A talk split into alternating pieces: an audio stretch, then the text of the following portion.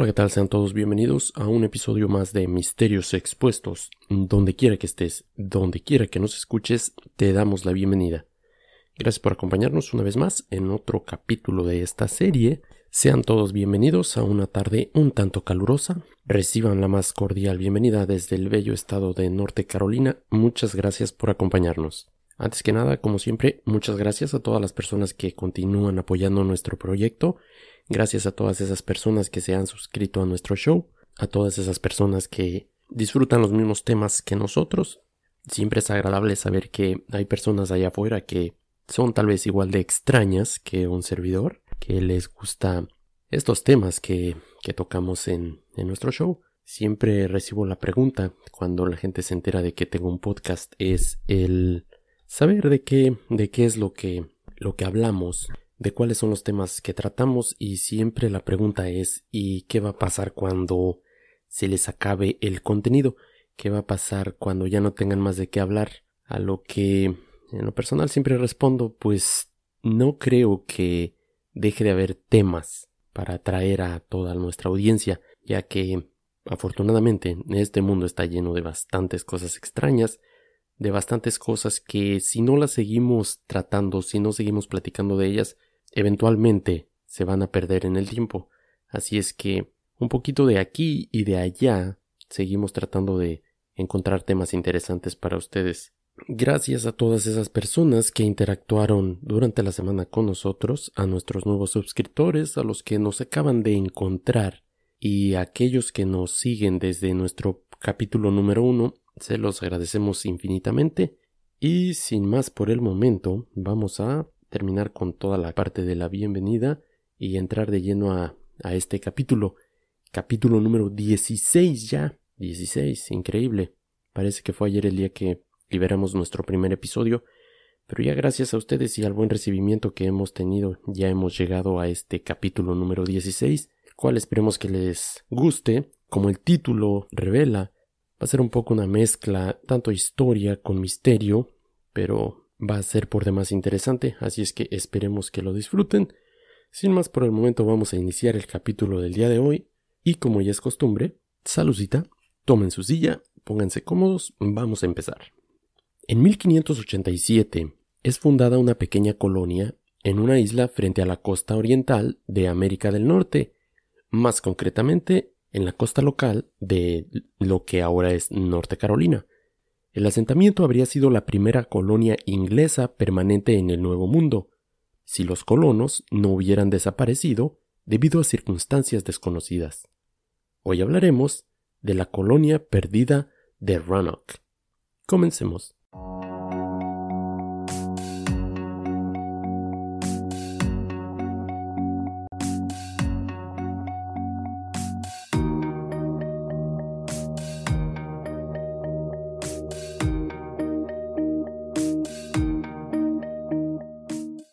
Mencionamos en el intro, el día de hoy vamos a hablar de la colonia perdida de Roanoke.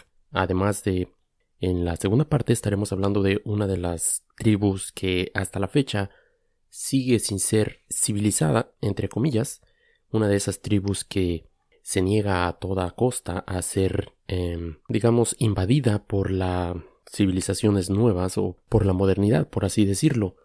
Hablando de la colonia perdida de todos o algunos sabemos la historia de cómo se fundó los Estados Unidos y cómo fueron colonizados por los ingleses, pero muy pocas personas saben o tienen idea de esta colonia, quienes fueron los primeros colonizadores, valga la redundancia, que llegaron a, a este territorio en un intento de la reina Isabel I de Inglaterra por conquistar el Nuevo Mundo.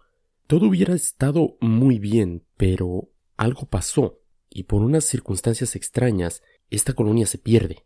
Ese es el tema que vamos a tratar el día de hoy.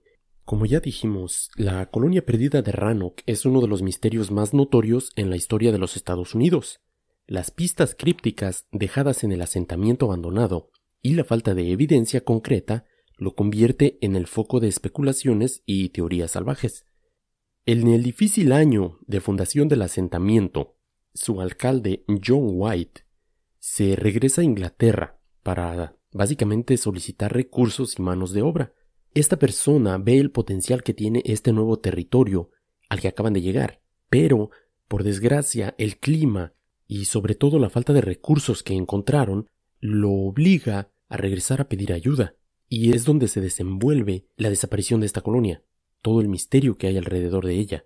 Como ya dijimos, esta persona regresó a Inglaterra a rogarle a la reina que le diera más recursos para continuar con la exploración más tierra adentro dentro del territorio americano, o lo que es ahora Estados Unidos.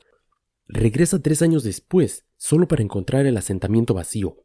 Su esposa, hijo y su nieto, quien cabe mencionar que sería el primer hijo de un ciudadano inglés nacido en lo que ahora es Norteamérica, todo el mundo había desaparecido. Las palabras croatoan y las letras CRO talladas en los árboles dentro de los límites de la colonia fueron los únicos signos que apuntaban a una explicación. A pesar de las pistas, la tripulación que regresó no pudo buscar a los colonos desaparecidos. Por desgracia, justo cuando regresan y encuentran el asentamiento vacío, una enorme tormenta se acercaba, y esto los obliga nuevamente, o sea, no les permite desembarcar y se van obligados a regresar a Inglaterra nuevamente. Sobre la base de la misteriosa talla en los árboles, la cercana isla de Croatan, lo que ahora es conocido como Cape Hatteras, es el lugar al que muchos creen que se mudaron los colonos. En el momento de la fundación de la colonia, los indios Hatteras ocuparon la isla, y una teoría popular supone que los colonos se unieron al grupo de nativos americanos para superar su falta de recursos y el desconocimiento de la tierra, una supuesta evidencia de esta afirmación es la existencia de tallas en piedra que supuestamente fueron hechas por Eleanor Dare, la hija de John White. Estas piedras a menudo son llamadas Dare Stones. Contienen historias escritas que cuentan el destino de los colonos y anécdotas personales de Dare y su padre. Aunque se cree que en gran medida que son un engaño y una falsificación, existe cierta creencia académica de que al menos una de las piedras podría ser auténtica. Desde 1998, el proyecto Croatoan ha sido investigado y proporcionado evidencia arqueológica para respaldar la teoría de que los colonos se mudaron para estar con, o al menos interactuar con la tribu de los Haterars.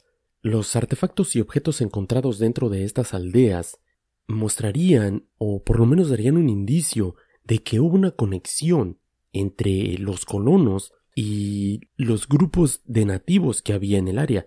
Y ahora, si lo miramos de esta manera, tal vez tendría sentido, porque recordemos que la principal razón por la que John White regresa a Inglaterra es el hecho de que no tenían recursos suficientes. Está de más mencionar qué crudos son los inviernos en esta área de Estados Unidos, y me imagino que en esos tiempos debió haber sido todavía más cruel, Ahora, si no tienes recursos ni manera de cómo sobrevivir, y tienes la oportunidad de unirte a uno de estos grupos indígenas, poniendo de lado la opción de que te hubieran, no sé, asesinado o algo así, si no existía ese peligro, veo posible la otra salida que sería unirte para aprovechar de los recursos. Pero a pesar de esta evidencia y muchas otras teorías, es probable que nunca se encuentre una respuesta definitiva al misterio de la desaparición de los colonos. Y eso es un problema porque Igual y ha habido descubrimientos que veremos más adelante en el tema. Es muy difícil por la falta de, una prueba fehaciente decir, ok, sí sucedió esto o, o la verdad simplemente se perdieron, pero ¿cómo se puede esfumar una colonia entera? Dos equipos independientes encontraron restos arqueológicos que sugieren que al menos algunos de los colonos de Rannoch podrían haber sobrevivido y dividirse en dos grupos, cada uno de los cuales se asimiló a una comunidad nativa americana diferente, justo lo que hablábamos hace un momento.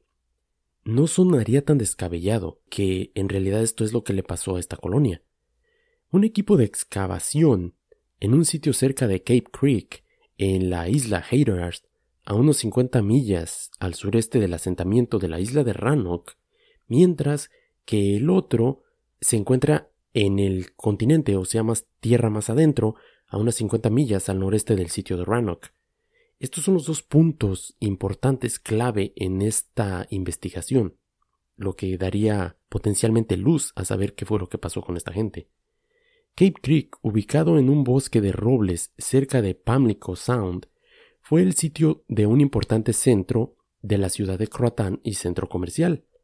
En 1998, los arqueólogos de la Universidad de East Carolina se encontraron con un hallazgo único de principios de la América Británica. Un anillo de oro de 10 quilates grabado con un león o un caballo, es difícil de diferenciar, que se cree que data del siglo XVI. El descubrimiento del anillo obviamente provocó excavaciones posteriores en el sitio dirigido por Mark Horton, un arqueólogo de la Universidad Británica de Bristol, quien ha estado dirigiendo voluntarios con la Sociedad Arqueológica de Croatán en excavaciones anuales desde el 2009. Recientemente se sabe que este equipo encontró un pequeño pedazo ellos se refieren a esto como una pizarra que parecía que hubiese sido eh, utilizado para, para la escritura o como parte de, de la empuñadura de un estoque de hierro.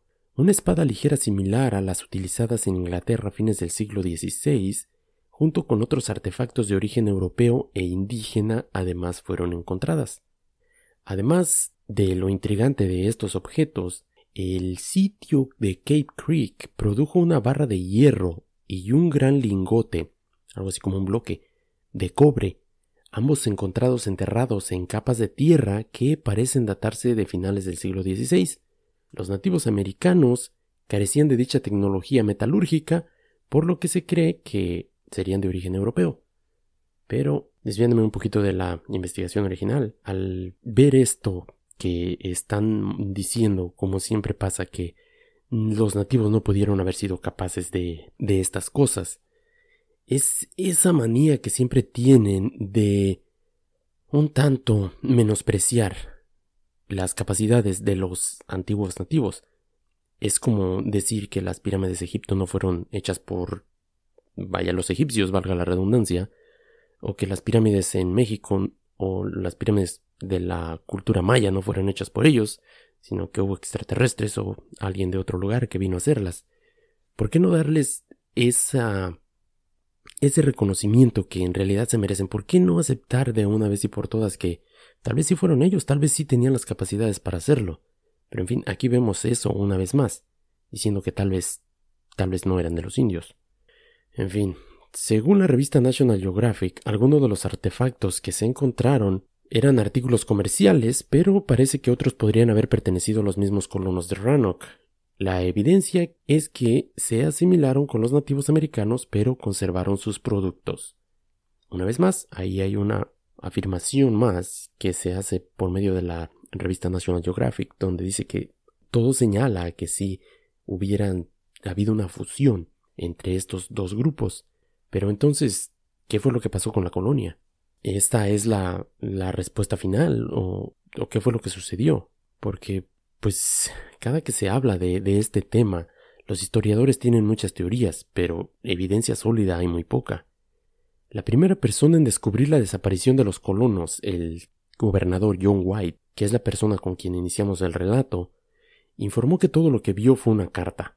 O sea, esta persona llega al asentamiento, no hay nadie, solo había una carta. No había huesos, las casas habían sido derribadas, no destruidas, no quemadas, solamente las habían tumbado. Esto según la, la fuente que, que cita estos datos es un sitio de la Universidad de Virginia. Y hablando del grabado en el árbol con la palabra Croatoan, no indica angustia con una cruz de Malta, que sería la señal a ser utilizada en caso de que se vieran obligados a abandonar el lugar debido a causas no naturales. Digamos que esto era un código, si la palabra Croatoan hubiera aparecido con una cruz, esa era la señal que quien llegara después iba a tener para saber que habían tenido que abandonar ese lugar por causas, vaya, extrañas a su voluntad. Todo apunta a que los colonos simplemente habrían recogido sus cosas y se habrían ido, lo que, una vez más, no tendría sentido ya que estaban esperando refuerzos, por así decirlo. Según la carta de White, los colonos estaban preparados para mudarse 50 millas tierra adentro. Esto podría significar que se mudaron al continente, a los bosques de Carolina del Norte, más para ser más precisos, pero otra explicación es que los colonos fueron víctimas de los españoles, y es aquí donde entra una teoría de la que muy pocas personas hablan, porque se sabe que había un asentamiento de españoles en la costa de lo que ahora es Florida. Es cierto que los españoles de las Antillas estaban al tanto de la presencia de los colones ingleses. Un colono de Rannoch llamado Darby Glend abandonó la expedición de 1587 una vez que desembarcó en Puerto Rico para hacerse cargo de los suministros. Más tarde informó que le dijo a los funcionarios españoles la ubicación del asentamiento de Rannoch. Ahora, esta declaración de, esta persona o estos detalles que salen a la luz te abren un nuevo abanico de posibilidades, porque recordemos que estas personas están explorando esta tierra, entre comillas, virgen, que ahora sí que quien la colonice la va a añadir a su territorio en el continente europeo. Y si tú como parte de ese asentamiento español tienes más recursos, tienes más soldados, tienes más poder bélico que esta pequeña colonia que está sentada unos cuantos días de camino más arriba. Vaya, lo lógico es de que entre menos personas reclamen este territorio, más terreno les va a tocar a ellos. La analogía sería de que entre menos personas haya para repartir este pastel, nos va a tocar de a más, por así decirlo. Y no sería tan descabellado pensar que en realidad sí fueron víctimas de los españoles. En opinión del antropólogo de la Universidad John Hopkins, Lee Miller, los colonos fueron abandonados deliberadamente en Rannoch por Sir Francis Walsingham, secretario de Estado de la reina Isabel I, con la esperanza de que la colonia no sobreviviera y así derribar a Sir Walter Raleigh, un favorito de la reina. Raleigh, quien había financiado las expediciones a Rannoch, había recibido una patente de todas las tierras del Nuevo Mundo que podía colonizar, pero quería que el último grupo se asentara en el área de la bahía de Chesapeake. Los colonos inadvertidamente entraron en un cambio violento en el equilibrio de poder entre las tribus del interior. Los indios con los que los colonos eran amigos perdieron su control sobre esta área, y los nativos americanos hostiles a los colonos tomaron el control. Esa sería otra arista en todo este gran ramo de teorías conspirativas. Y es que, ok, tal vez sí se unieron a un grupo de, nativos americanos, quienes eran, entre comillas, amigables, pero por alguna razón llegó una tribu más violenta y acabó con ellos. Ahora, personalmente pienso que si los colonos de Rano hubieran hecho el viaje tierra adentro, cuando esto sucedió, los hombres probablemente habrían sido asesinados y las mujeres y niños hubieran sido capturados como esclavos. Los colonos habrían sido intercambiados a lo largo de una ruta que abarcaba la costa de Estados Unidos, desde la actual Georgia hasta Virginia, y eso no suena muy descabellado, por así decirlo, porque era una práctica común de esos tiempos.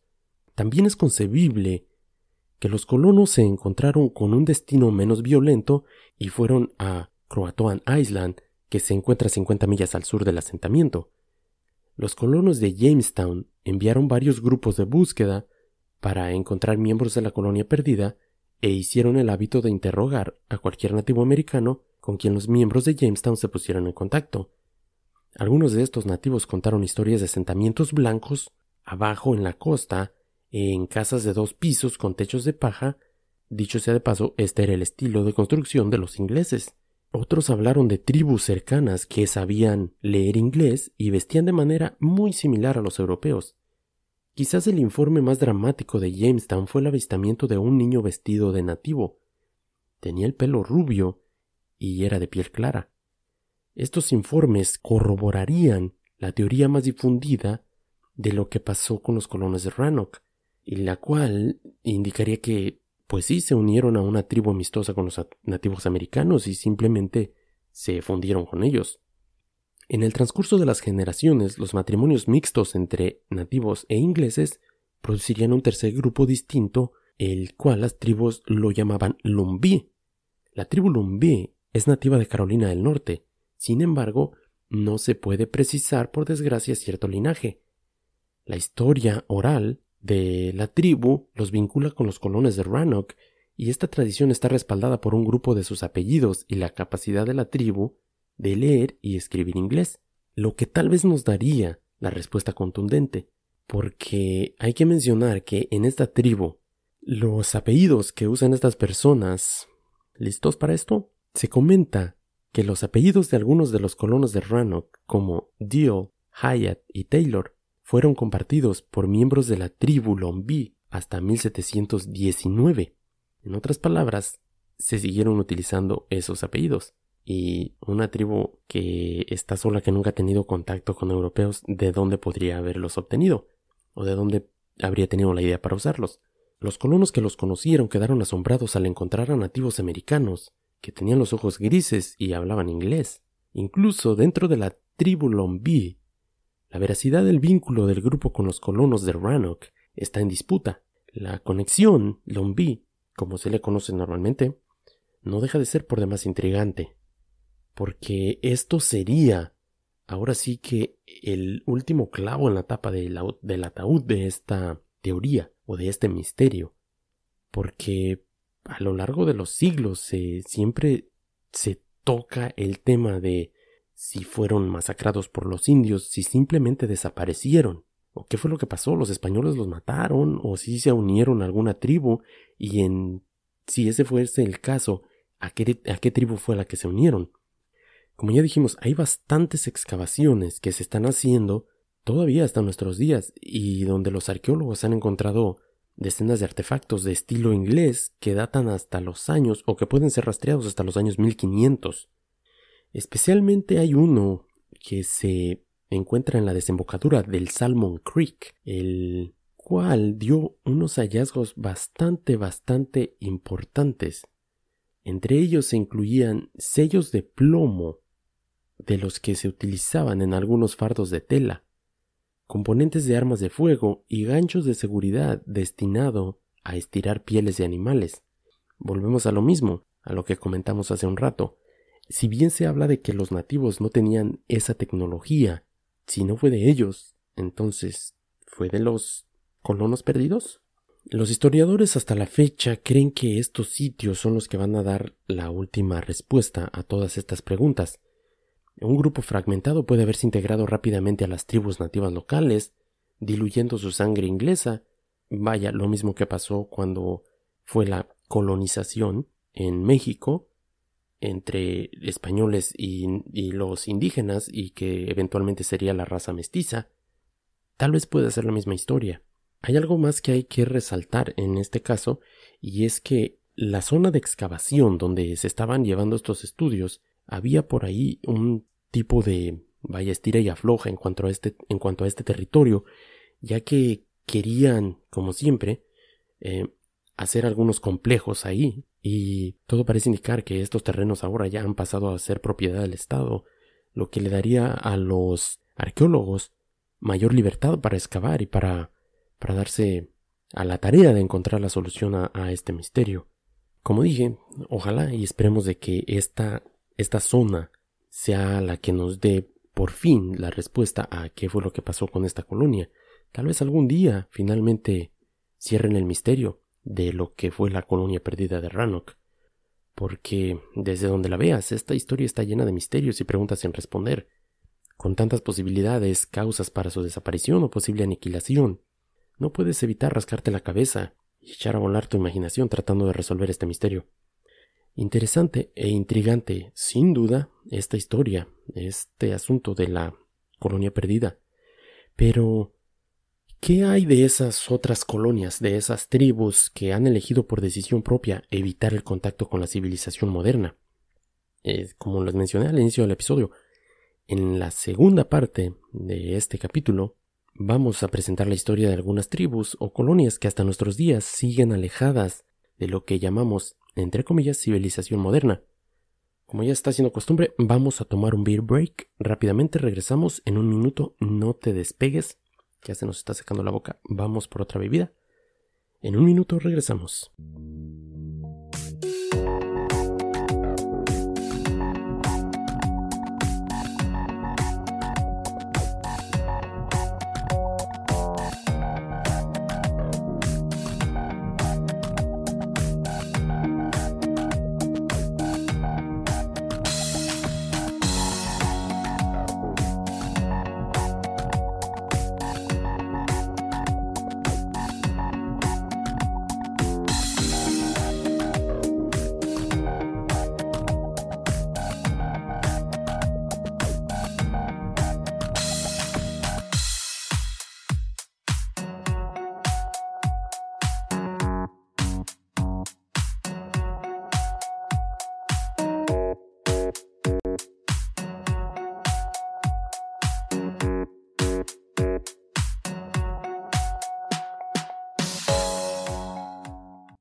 Estamos de regreso una vez más. Gracias por seguir con nosotros. Vamos a iniciar la segunda parte de este episodio. Como algunos ya lo notaron, empezamos a dividir los episodios en dos pequeños temas para no alargarlos tanto y así darnos la oportunidad de ver dos temas distintos en un solo episodio, un 2 por 1 Espero que les guste el nuevo formato. Continuando con el tema, más de 500 años después de que Colón llegó al continente americano, Todavía hay muchos grupos de habitantes originales del continente que evitan el contacto y la interacción con el mundo extranjero que Colón trajo hasta nosotros. Y nótese que menciono que Cristóbal Colón llegó al continente americano porque, y esto es personalmente, me niego a utilizar el término descubrió debido al pequeño detalle de que no puedes descubrir un continente donde miles de personas ya vivían antes de que el hombre europeo arribara. Esto sin siquiera mencionar el inmenso número de hallazgos que indican que por cientos o tal vez miles de años este continente tuvo contacto y comercio con diferentes civilizaciones y culturas de los otros continentes. Y, ok, bueno, después de sacar esto de mi pecho por enésima vez, vamos a continuar. Hoy estamos más conectados que en cualquier otro momento de la historia de nuestra especie, pero grupos aislados de personas aún se las arreglan para vivir separados de la sociedad globalizada. Es imposible saber exactamente cuántas tribus existen. Sin embargo, organizaciones como Survival International estiman que más de 100 tribus están repartidas por todo el mundo. Aunque llamar a estas personas como no contactadas, como normalmente se les llama, es bastante impreciso. Es casi imposible evitar por completo el contacto con extraños, y aún más difícil evitar objetos como cuchillos, cuencos hechos de fábrica que penetran en áreas remotas a través del comercio ilegal, vaya. A pesar de estas conexiones, decenas de grupos logran preservar su aislamiento y forma de vida. Desafortunadamente, la destrucción y explotación ambiental como la tala de bosques para la madera y las granjas ponen en riesgo a muchas de estas culturas. Survival International, la FUNAI, National Indian Foundation, del gobierno brasileño, y otros grupos de defensa buscan proteger a las tribus vulnerables sin interferir con ellas. Creo que les ayudarían más si pararan la tala del Amazonas, pero eso es otro tema. Se les llama con muchos nombres diferentes a estos asentamientos, tribus aisladas, tribus no contactadas, autónomas o pueblos indígenas y una que me encanta, que es pueblos indígenas en aislamiento voluntario. Todos estos términos se refieren a los pueblos indígenas que viven con poco o ningún contacto con otras sociedades humanas, no forman parte ni siquiera conocen los estados nacionales, la economía monetaria o la sociedad global.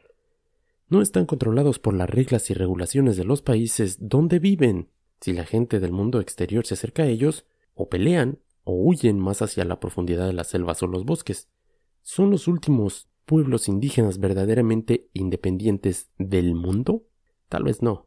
La mayoría de las últimas tribus aisladas siguen viviendo aún en la selva amazónica, que por desgracia cada vez se reduce más en su territorio. Pero se sabe que todavía existen por lo menos seis países con la gran mayoría de, estas tribus, pero se sabe que los territorios de Brasil y del Perú son los que los que cuentan con más número de estas tribus. El único otro lugar en el continente americano donde todavía hay tribus aisladas en el bosque seco de la región del Chaco entre Bolivia y Paraguay. Estos grupos aislados son los del pueblo ayoreo, de los cuales los primeros grupos entraron en contacto con los colonos europeos alrededor de la década de 1920. Los ayoreo han tenido una experiencia de contacto particularmente brutal y casi todas sus tierras se las han sido robadas, y aún se preguntan el por qué es extraño que no quieran interactuar con el hombre blanco. Los últimos grupos ayoreo aislados deben huir constantemente de las excavadoras que surcan su hogar forestal para dar paso a la ganadería y la agricultura industrial. Básicamente, algo normal y triste a través de la historia. Siempre se repite la misma escena, aunque algunos lo llaman la sobrevivencia del más fuerte. Yo, en lo personal, lo llamo de otra manera, aunque prefiero decirlo sin que mi micrófono esté encendido. Pero hay también un gran número de tribus aisladas fuera de, de lo que es América del Sur. Y hablando de una isla en el archipiélago de Andamán, en el Océano Índico, en la gran parte occidental de la isla de Papúa, en Nueva Guinea, llamada Papúa Occidental, el país sudeste asiático de Indonesia controla rigurosamente Papúa Occidental y ha implementado reglas estratégicas y por demás estrictas que hacen prácticamente imposible que los periodistas e investigadores accedan a esta región. Por lo tanto, hay muy poca información sobre la situación de las tribus aisladas aquí. Una cosa es segura. Si los planes de desarrollo que Indonesia tiene para la región se llevan a cabo, sería catastrófico. No solo para las tribus aisladas, sino también para la mayoría de los pueblos indígenas que viven ahí, en, vaya, este último tramo de selva tropical en Asia. Hablando de estas tribus, en la isla Sentinel del norte, en el Océano Índico, está habitada en su totalidad por una tribu llamada los Sentineleses, que es la que nos trae a la segunda parte de este episodio. Esta tribu sigue todavía negándose a tener contacto con el hombre blanco o con la civilización, y personalmente no los culpo. Nadie más vive en esta isla, y cualquier intención de los extraños de desembarcar se encuentran con la feroz resistencia de estos isleños únicos. En el 2006, dos pescadores indios que habían amarrado su barco cerca de Sentinel del Norte para dormir, después de pescar ilegalmente alrededor de esta isla, fueron asesinados cuando su barco se soltó y fue arrastrado hasta la orilla. Se sabe que los pescadores furtivos pescaban, como ya dijimos, ilegalmente en las aguas pertenecientes a esta isla, capturaban tortugas y buceaban en busca de langostas y pepinos de mar. Este pueblo indígena ha dejado en claro una vez más que no quiere contacto con el mundo exterior. Y nuevamente lo repito, es una sabia decisión. ¿A qué me refiero? ¿Y por qué insisto en apoyar la decisión de esta tribu? Muchas de las tribus vecinas fueron aniquiladas después de que los británicos colonizaran las islas, y estas personas no tienen inmunidad todavía frente a las enfermedades tan comunes como la gripa y el sarampión, que, vaya, acabarían con ellos si se llegara a dar un contacto. Casi todo lo que conocemos de los sentineleses procede de las observaciones realizadas desde embarcaciones amarradas más allá de lo que alcanzan sus flechas, desde la orilla, y durante breves periodos en los que los permitieron a las autoridades acercarse lo suficiente para entregarles algunos cocos. Ni siquiera se sabe cómo se llaman a sí mismos. Los sentineleses cazan y recolectan en la selva, y obviamente pescan en las aguas no profundas de la costa. A diferencia de la tribu vecina de los Yaragua, construyen embarcaciones, unas canoas muy estrechas descritas como demasiado estrechas como para que quepan dos pies en ellas. Solo se pueden usar en aguas poco profundas ya que son dirigidas e impulsadas con una especie de pértiga. Los sentineleses viven en tres pequeñas comunidades. Tienen dos tipos diferentes de casas, largas cabañas comunales, con varias hogueras para diferentes familias y refugios más temporales sin paredes laterales, que pueden verse a veces en la playa con espacio para una familia más o menos. Las mujeres visten cuerdas atadas alrededor de la cintura, cuello y cabeza. Los hombres también llevan collares y cintas en la cabeza, pero con cinturones más anchos. Además que los hombres son los portadores de los arcos y las flechas. Aunque a menudo se les describe en los medios de comunicación como de la edad de piedra, es evidente que no es verdad. No existe ninguna razón para creer que los centilenenses hayan bebido de la misma forma durante los miles de años que probablemente lleven habitando las islas Andamán. Sus modos de vida habrán cambiado y se habrán adoptado muchas veces, como lo han hecho todas las sociedades a lo largo de la historia. Por ejemplo, ahora usan metal que ha sido arrastrado o que han recuperado de barcos hundidos en los arrecifes de la isla, afilan el hierro y lo utilizan para la punta de las flechas. Por lo que se puede ver desde la distancia, es evidente que los isleños están muy sanos y prósperos, en claro contraste con las tribus granandamanenses, a quienes los británicos intentaron llevar a la civilización. Como siempre, lo hemos mencionado muchas veces, la historia se repite. Llevar a los nativos a exhibirlos como si fueran especies de un zoológico. Las personas que se ven en las costas de Sentinel del Norte parecen orgullosas, fuertes y saludables, y los observadores siempre han visto muchos niños y mujeres embarazadas. Los sentineleses captaron la atención internacional tras el tsunami del 2004 en Asia, cuando uno de los miembros de la tribu fue fotografiado disparando flechas a un helicóptero que estaba comprobando si se encontraban a salvo. A finales del siglo XIX, un oficial británico a cargo de los andamanenses, esta otra tribu, de los cuales veremos un poquito de su triste historia, desembarcó acompañado de, de un gran equipo en la isla del Sentinel, con la esperanza de contactar a los sentineleses. El equipo incluía rastreadores de tribus que ya habían tenido contacto con los británicos y encontraron comunidades recién abandonadas, caminos que aparentemente eran utilizados por los nativos, pero no se veían por ninguna parte. Pasados unos días se cruzaron con una pareja de ancianos y algunos niños, a los que se llevaron, en aras de la ciencia, como siempre, a Port Blair, la capital de la isla, y como era de esperar, pronto se enfermaron y los adultos murieron. Los niños fueron llevados de vuelta a la isla con una serie de regalos. Se desconoce cuántos sentineleses enfermaron como resultado de esta ciencia, pero es probable que los niños transmitieron las enfermedades y que tuvieran devastadoras consecuencias. Es pura conjetura, pero pudiera ser esta experiencia la causa de la hostilidad continua de estos nativos y su rechazo a los foráneos. Durante la década de 1970, las autoridades indias realizaron viajes ocasionales en un intento por ganarse la amistad de la tribu. Normalmente organizaban un tipo de excursión, de aventura, para tratar de tener contacto con esta tribu, y se sabe que en una ocasión dejaron en la orilla a dos cerdos y una muñeca como regalo para la tribu. Obviamente los nativos no los recibieron, cazaron con sus lanzas a los cerdos y los enterraron junto con la muñeca. Estas visitas se volvieron más regulares en la década de 1980 y los equipos siempre intentaban desembarcar fuera del alcance de las flechas y de las lanzas y siempre trataban de dejar regalos como cocos, plátanos y trozos de hierro. A veces los nativos parecían hacer gestos amistosos, pero otras veces simplemente se llevaban los regalos a la selva y después disparaban flechas al grupo que intentaba desembarcar en la isla. Aparentemente, en 1991 parece que hubo un avance. Cuando los funcionarios llegaron a Sentinel del Norte, la tribu les hizo una señal para que les trajesen los regalos y entonces, por primera vez, se acercaron sin sacar sus armas. Incluso se metieron en el agua y fueron hacia los barcos para recoger más cocos.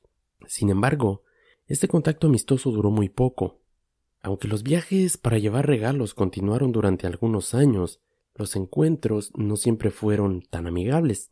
En ocasiones, los sentineleses apuntaron con sus flechas al grupo que intentaba desembarcar, y en una ocasión atacaron a una embarcación de madera con sus azuelas y sus flechas, lanzas, todo lo que tenían a la mano, para tratar de destruirla. Hasta la fecha nadie sabe el origen de la hostilidad de esta tribu. Spoiler alert, claro que lo saben. Desde luego que la razón por la que son hostiles es porque no quieren tener nada que ver con nosotros, no quieren ser parte de este mundo entre comillas civilizado en el que nosotros vivimos. Como siempre, pues el gobierno simplemente dice que no entiende el por qué sería la hostilidad, de por qué empezaban a mostrarse un tanto amigables y después volvieron a, como actuaban desde un principio hostiles, pues yo me imagino que entre tantos regalos alguna bacteria, algún virus se les fue contagiado y tal vez alguien murió, tal vez por eso siguieron hostiles. En el 96, en el año 1996, se puso fin a las misiones. Muchos funcionarios empezaron a cuestionar la lógica de tratar de contactar a este pueblo que estaba sano y contento y que había prosperado de manera independiente durante los últimos 55 mil años.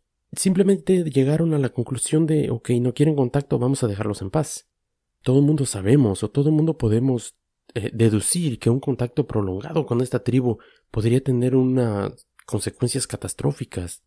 En los años posteriores solo se llevaron a cabo visitas ocasionales, de nuevo con respuestas diferentes. Tras el tsunami del 2004, como ya mencionamos, algunos funcionarios realizaron visitas para comprobar de que esta tribu estuviera bien, y pues parecía que todo todo marchaba con normalidad. Su extremado aislamiento les hace muy vulnerables, como ya hemos dicho, a las enfermedades del Nuevo Mundo, a las cuales pues obviamente no tienen inmunidad. Está de más machacar ese tema, pero ¿qué está pasando ahora? Somos la raza superior, por así decirlo, y el mundo está de cabeza porque no tenemos inmunidad ante un nuevo brote de un nuevo virus. Ahora, imagínate, nosotros es con un virus. Si tenemos un contacto con esas personas, ¿cuántas enfermedades para las que nos vacunamos para las, o para las que ya somos inmunes les vamos a llevar a esas personas de un solo golpe? Como dije, el gobierno abandonó sus campañas de tratar de, de hacer contacto con estas tribus y yo creo que es lo mejor. Es lo mejor que los dejen vaya a vivir su vida tranquilos. Pero con cierta regularidad todavía embarcaciones pertenecientes al gobierno hacen tipo de rondín alrededor de las playas de esta isla, simplemente para tratar de, de ver que nadie más se acerque, entre comillas cuidándolos. Y creo que es lo mejor hasta, hasta este momento por ahora que los dejen así.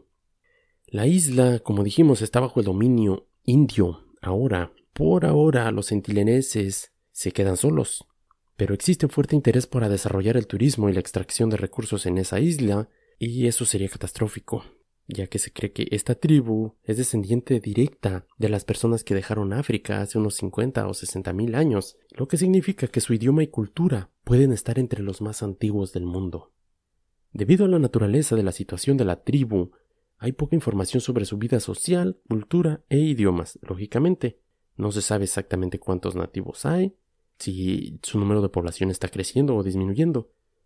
Todo esto digamos que se, se resume a que el bienestar de esta tribu, que todavía sigue sin contacto con el, con el mundo exterior, pues se define en cuanto a que no te acerques demasiado, vaya, y obviamente a cuidar el medio ambiente alrededor. Porque si algo hemos aprendido a lo largo de la historia es que los intentos de, entre comillas, Nuevamente, civilizar a estas tribus siempre termina por acabar con las raíces y culturas de estas. Afortunadamente, aún no ha sido el caso con los sentineleses, aunque por desgracia hubo un intento en los últimos años por lograrlo, y este terminó en una terrible tragedia. ¿De qué situación estoy hablando? Tal vez algunos lo recuerdan porque este caso le dio la vuelta al mundo. Y me estoy refiriendo al misionero estadounidense John Allen Chow, quien murió el 17 de noviembre del 2018 después de un fallido intento por acercarse a esa tribu. El misionero estadounidense fue alcanzado por las flechas que habrían sido lanzadas por los aborígenes de la tribu de los centileneses cuando trató de acercarse para evangelizarlos. Oh sorpresa. El joven de 27 años había llegado a la recóndita isla con el objetivo de convertirlos al cristianismo. ¿Dónde he escuchado esa historia? Y sabía de antemano que podía fallar en su misión. Los aborígenes que lo mataron, algunos sitios dicen lo asesinaron. Estoy en desacuerdo. Esta tribu solo se defendió.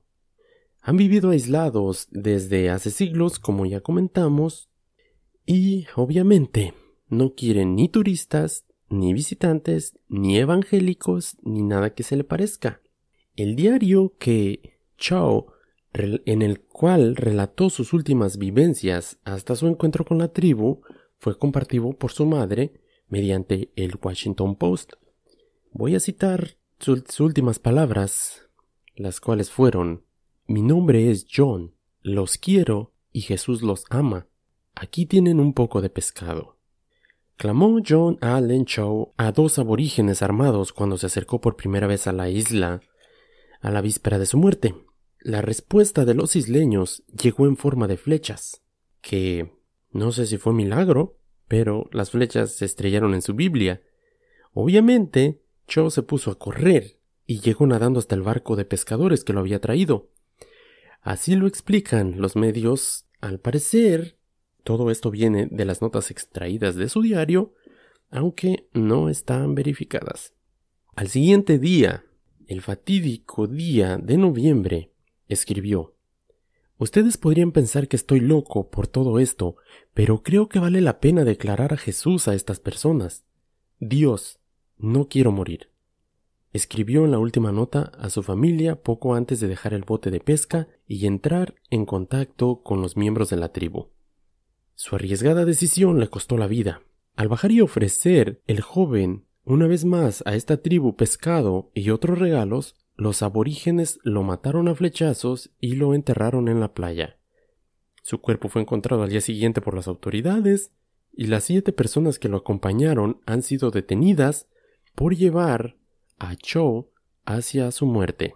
Obviamente es una tragedia la muerte de cualquier persona, independientemente de cuál haya sido el motivo, pero una vez más esta tribu deja por sentado que no quieren tener contacto con el mundo exterior, y creo yo que debería ser algo que deberían de respetarles. Por desgracia, tuvo que tuvo que ocurrir una tragedia para que una vez más dejen en claro ese mensaje y qué triste de que por ganarte unos cuantos dólares, que me imagino que esa fue la razón por la que lo llevaron, esta persona haya encontrado la muerte. No culpo a él simplemente por el hecho de querer evangelizarlos. Como dije, terrible idea y ya hemos visto lo que pasó o lo que ha pasado cada vez que intentan hacer eso o que hay, o que lo han hecho a través de la historia. Culpo más a esas personas que a sabiendas de que esto podría pasar aún por la ambición de unos billetes verdes todavía lo llevan, sabiendo que esto podía ocurrir. En fin, esta es la historia de esta tribu de los sentineleses, y espero que la hayan disfrutado y se hayan entretenido un buen rato. Ok, con eso damos fin al episodio del día de hoy. Fue otra solicitud de uno de nuestros escuchas, el cubrir el primer tema, la, lo que fue la colonia perdida de Rannoch. El segundo fue por un servidor, cuenta de un servidor. Así es de que cualquier duda, comentario, queja, nos lo pueden hacer llegar. Mándenos un correo, háganoslo saber a través de nuestra página de Facebook. Y como siempre, gracias por acompañarnos y los esperamos en el próximo capítulo. Manténganse misteriosos. Mi nombre es Alejandro. Hasta la próxima.